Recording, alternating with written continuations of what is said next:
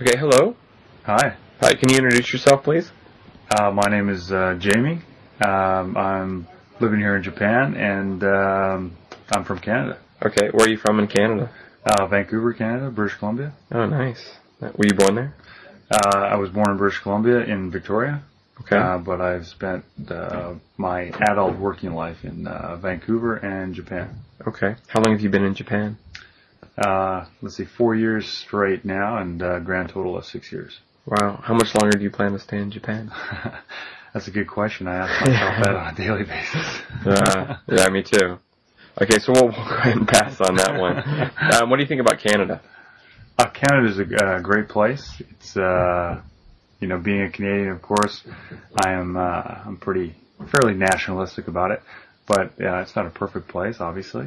Uh, a lot of high taxes. Uh, uh, not always the job one is available in Canada, but Uh-huh. uh but ultimately it's it's a you know it's a pretty good place. Okay, so when you get gray and old, is Canada the place you'll settle down in? Uh, settled down. That's kind of a hard call as well, but uh, uh, I certainly think of Canada as being the place where I'd, I'd like to yeah, I'd like to take it easy on a regular basis. Okay. Great. Thanks a lot, Jamie. Okay, my pleasure.